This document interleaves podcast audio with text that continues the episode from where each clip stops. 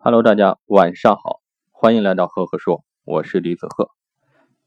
接下来再给大家分享一个故事，叫做执政的象。那这个故事呢，我换一种方式给大家分享，用朗诵的方式，而不是这样给大家讲的方式，大家感受一下有什么不同，看看你喜欢哪一种。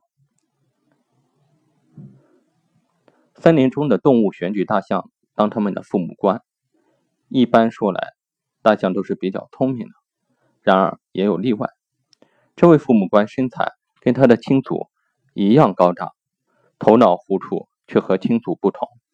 他非常仁慈，连一只苍蝇也不忍伤害。有一次，这位菩萨心肠的父母官收到羊送来的一份诉状，恳求他禁止狼剥羊皮。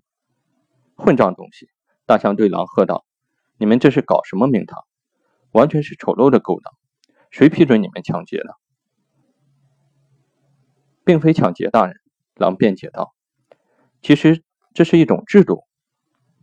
冬天来了，我们总得有过冬的袍子，这样就得让我们从羊身上抽点儿捐税。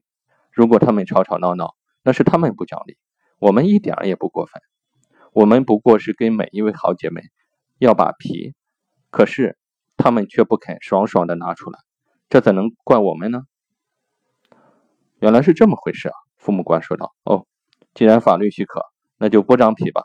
除此以外，可不能动他们一根毛，不公平，我可不答应。”大家听完这个故事，你会有一个什么样的感受？是不是发现这个执政的象挺傻的？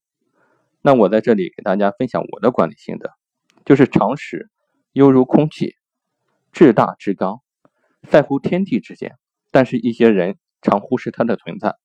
只基于所谓的逻辑和理论做出的判断和决策，结果却惹出了笑话。好，这个故事就分享到这里。如果你喜欢我的分享，请关注“赫赫说”，也可以关注我的个人公众号“李子赫”，新浪微博“李子赫”。谢谢各位。